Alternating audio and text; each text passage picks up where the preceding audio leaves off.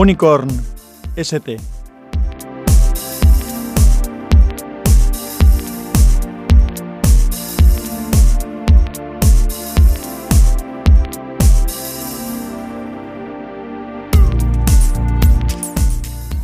Hola, soy Sansa, te doy la bienvenida a Podcastinando. Este es el capítulo 40 de Unicorn. Hoy voy a hablar de los Prime Day de Amazon, que empezaron ayer lunes 15 eh, y acaban hoy martes 16 de julio. Normalmente no me vuelvo loco este tipo de días. Sí que hay alguna vez que repaso qué ofertas hay por si hay alguna cosa que me interesa. Tampoco me he puesto a buscar exhaustivamente, pero he hecho dos compras y eso es lo que te voy a comentar. Justamente la noche del domingo se avanzó ya alguna de las ofertas por parte de Amazon para los usuarios Prime y una de las cosas que vi de oferta y que ya le había dado alguna vuelta a la cabeza que me podía interesar era el Amazon Fire TV Stick, que es pues esta especie de, de stick con una conexión HDMI que se conecta al puerto HDMI de una televisión y a un puerto de carga y que sirve pues para ver contenido multimedia en el televisor. Algo parecido a lo que es un Chromecast, pero no exactamente igual. La oferta estaba en 24.99, es un precio más que razonable para lo que es este equipo. Me había planteado ya en algún momento el que podía ser interesante para mí,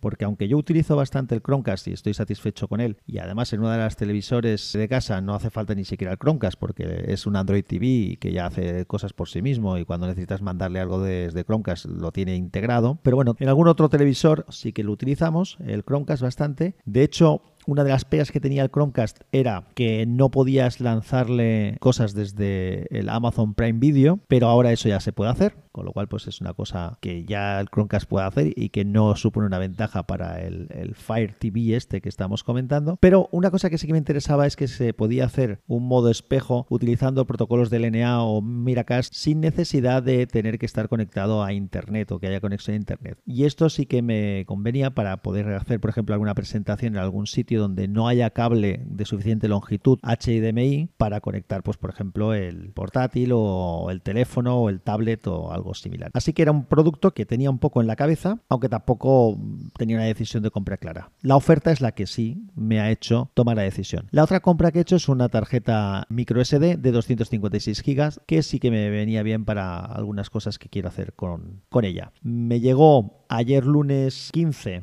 y a mí como me llegó la oferta esta del, del, Fire TV el domingo, pues el mismo lunes me llegó el equipo. Lo pude probar un poco y me gustó mucho algunas cosas que aunque en realidad no puedo decir que no las supiera, pero tampoco me había planteado lo convenientes que podían llegar a ser. Aquí en la casa en la que estoy ahora tenemos una, una Smart TV, pero de las que lleva sistema operativo propio del fabricante, de Sonic, y es bastante... De, no funciona nada bien. De hecho, las o sea, la utilidad como Smart TV intrínseca de la tele no la uso para nada. Desde que nos contratamos la cuenta de Netflix este último mes, quise probarla porque tiene botón Netflix, incluso el mando a distancia y aplicación Netflix, pero por algún motivo, igual porque no está actualizado, cuando empieza a reproducir, eh, luego se corta automáticamente. Dice que no lo puede reproducir cuando ha empezado a reproducir el capítulo o la película o lo que sea. Así que la utilidad como Smart TV de este televisor es, es baja. Lo que hacemos normalmente es utilizar el Chromecast o yo tengo un dock en el que conecto mi ordenador. Entonces lo que hago es que pongo el ordenador conectado a la televisión y cualquier cosa que quiero ver la reproduzco en el ordenador y ya está. Bueno, la cuestión, el Fire TV Stick este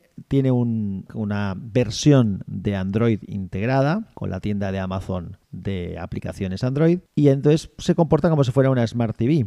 En ese sentido es bastante mejor que el Chromecast porque ya tiene cosas que puedes funcionar con el Smart TV, con el Fire TV este sin necesidad de utilizar un dispositivo externo. Ya expliqué en el capítulo del Chromecast que lo que hace el Chromecast es recibir la orden y luego reproducir por sí mismo el contenido. No depende del teléfono más que para el pausar, el avanzar, el retroceder o el recibir la orden de qué tiene que reproducir, pero él reproduce por sí mismo. Pero el Fire TV lo hace todo solo. Él tiene su propio sistema operativo, sus propias aplicaciones. Tiene, eh, cuando lo compras, viene con un pequeño mando a distancia con el que lo puedes manejar. Y eso sí que hace que la televisión se convierta en una Smart TV de verdad. Tienes aplicaciones, hay juegos, hay distintas cosas. Yo solamente voy a hablar de lo que a mí me ha resultado útil porque eh, lo tengo un día solo y tampoco he tenido mucho tiempo para utilizarlo. Pero lo que me ha gustado mucho es que está la aplicación de Movistar. Es exactamente la misma que puedo tener en mi teléfono o en mi tablet, con las ventajas que tiene y con las limitaciones también que tiene, pero lo bueno es que la veo directamente en el televisor la manejo desde el mando y no necesito ningún teléfono ni ningún tablet condenado a hacer un, mirroring, a reflejar la pantalla en la tele y no poder hacer ninguna otra cosa con ellos, que es lo que me pasaba a mí antes con el Chromecast si quería ver algo de Movistar. También me pasaba lo mismo con Amazon Prime Video, pero como recientemente ya comenté también en otro podcast, ya se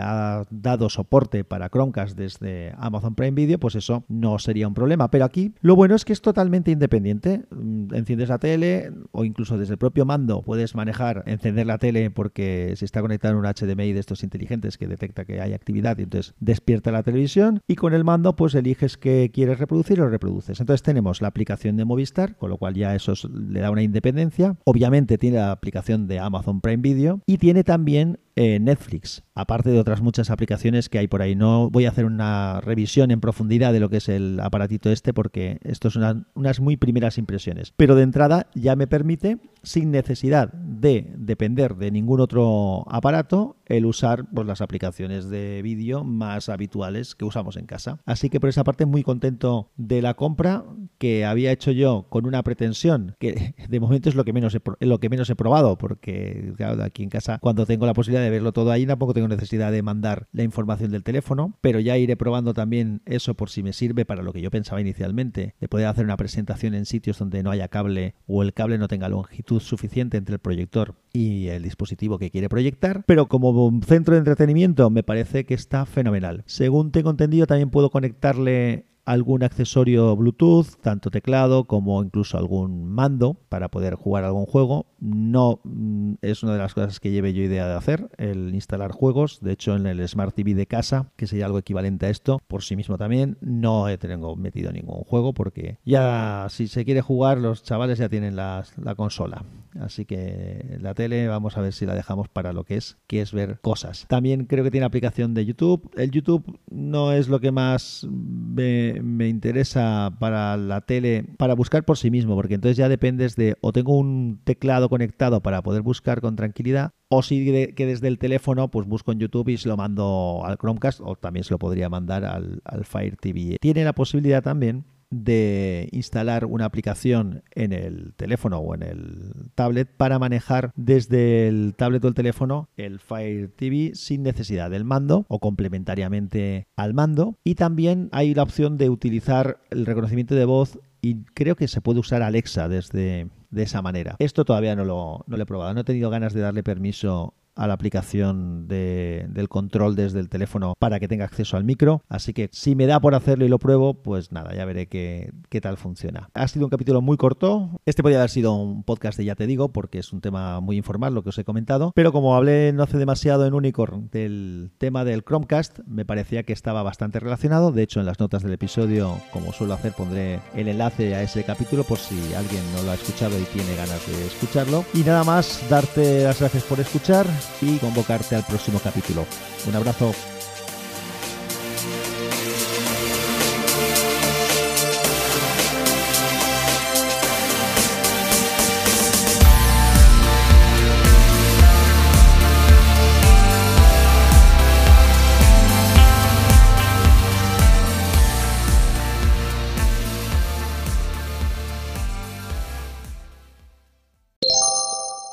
Podcast asociado a la red de sospechosos habituales. Suscríbete con este feed. https dos barra barra barra habituales.